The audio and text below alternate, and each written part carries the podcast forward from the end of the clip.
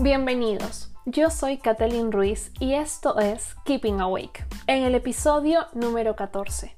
¿Y tú? ¿Qué estudiaste? Hoy te comparto mi historia al darme cuenta de que lo que estudié no iba conmigo y todo lo que he hecho para ir encontrando mi propósito. Hola, soy egresada de la carrera de Ingeniería Industrial. Quedé dentro del quinto superior del código y actualmente trabajo en Estados Unidos en el sector industrial. Esa es mi presentación cuando alguien me pregunta ¿qué estudiaste? ¿No les ha pasado que uno tiene la respuesta preparada ya? la cual ha sido previamente elaborada tomando lo mejor y presentándolo con actitud de orgullo? Me tomó cinco años y seis meses acabar la carrera. Cinco años y seis meses más, gracias a que repetí un curso. Saludos, ingeniera, usted sabe a quién me refiero. Pero no, ya fuera de bromas, no culpo a la ingeniera, ni a mis padres, ni a la universidad, porque yo había elegido estudiar ingeniería. Quería ser como mi padre, que es ingeniero, así que me aventuré a elegir esta carrera que tres años después de haberla empezado no quería continuar descubrí que no me gustaba y aunque consideraba, aunque me consideraba buena en ello, la razón por la que me iban a contratar no iba conmigo. Tendría que optimizar los procesos para generar mayores beneficios económicos a las industrias, lo cual estaba genial para las empresas, pero no para mí. Desde la concepción del producto, donde buscábamos satisfacer las necesidades superficiales de los consumidores, hasta la venta del mismo, donde impulsábamos la idea del consumismo desmedido del sistema capitalista, y pasando por el proceso, donde buscábamos eliminar y reducir los gastos innecesarios, donde el personal era considerado un recurso más. Aunque nos enseñaban herramientas para mitigar el deterioro medioambiental, su aplicación no balanceaba el daño causado por la producción del producto. Me di cuenta de todo esto muy avanzada ya en la carrera como pueden imaginar, perdí el sentido por el que estaba asistiendo a clase. Aún así, terminé. Con todo esto no quiero quitar mérito a aquellos ingenieros industriales que así disfrutan de su carrera, ni a las organizaciones que buscan ser social y medioambientalmente sostenibles. Solo descubrí que mis valores iban en contra de lo que estaba estudiando, y aunque me encuentro trabajando en el sector industrial, estoy en búsqueda de en lo que sí quiero dedicarme. Me pongo a pensar en cuánta gente estará pasando por lo mismo, estudiando algo que no les gusta o trabajando por necesidad. El problema es que el trabajo o el estar estudiando una carrera ocupa mucho tiempo de nuestra vida, y si le estás pasando mal, sientes que es tu vida entera la que carece de sentido. Podemos seguir estancados por la idea de qué dirán nuestros conocidos al saber que ya no queremos ser ingenieros, doctores, arquitectos o abogados. Y en nuestra mente ya vimos lo que van a decir y hasta la cara que van a poner. Porque, ¿qué vamos a decirle ahora a ese compañero de la universidad? Sí, ese que tiene el gran puesto en la empresa conocida, cuando nos pregunte ¿qué estamos haciendo? Y aún peor, ¿qué dirá nuestra familia, nuestros padres que nos apoyaron económica y emocionalmente, sobre todo si gracias a ellos conseguimos el título universitario? Y al final, ¿quién voy a ser yo cuando ya no pueda decir que soy ingeniera? Pensamos que esos cinco, seis o siete años estudiando se convertirían en tiempo perdido.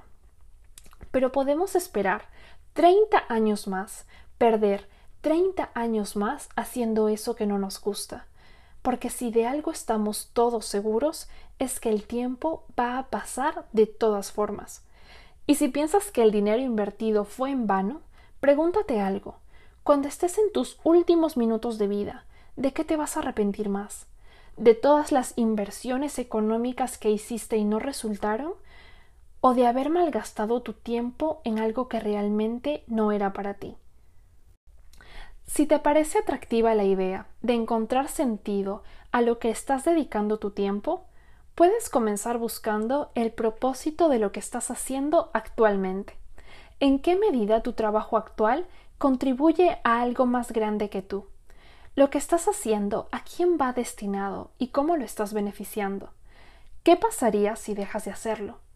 Toma en cuenta tus clientes internos y tus clientes finales.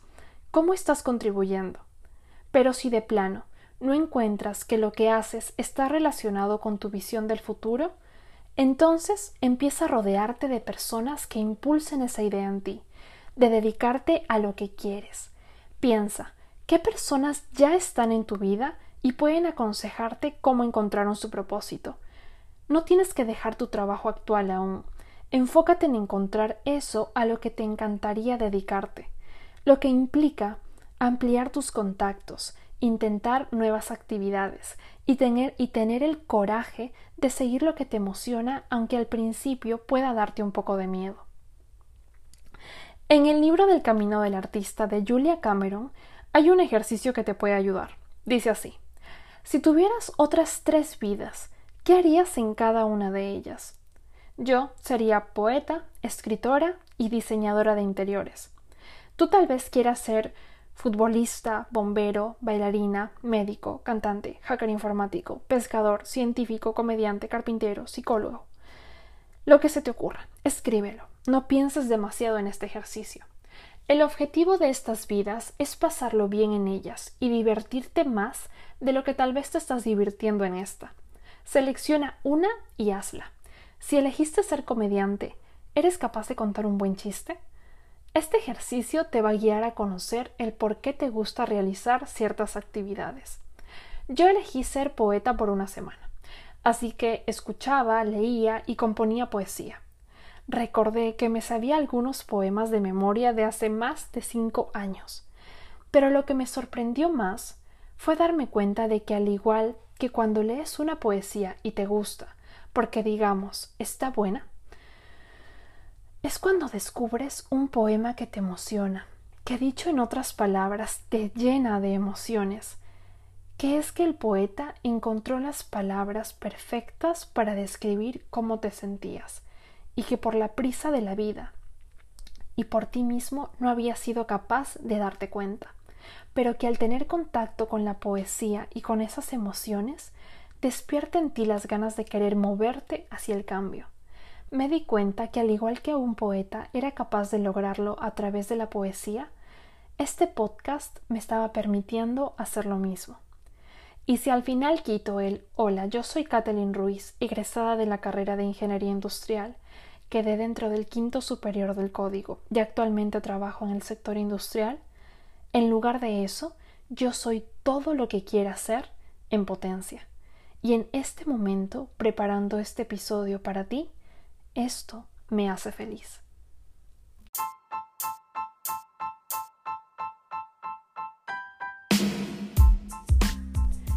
Antes de despedirme, quiero compartir contigo la siguiente frase. No te preguntes qué necesita el mundo, pregúntate qué te hace sentir vivo y después sal y hazlo, porque el mundo necesita gente que esté viva. Howard Thurman Espero hayas disfrutado este episodio tanto como yo y te hayas animado, aunque sea un poco, a empezar a buscar tu propósito. No olvides que puedes encontrarme en Instagram como arroba keeping.awake. Hasta la próxima.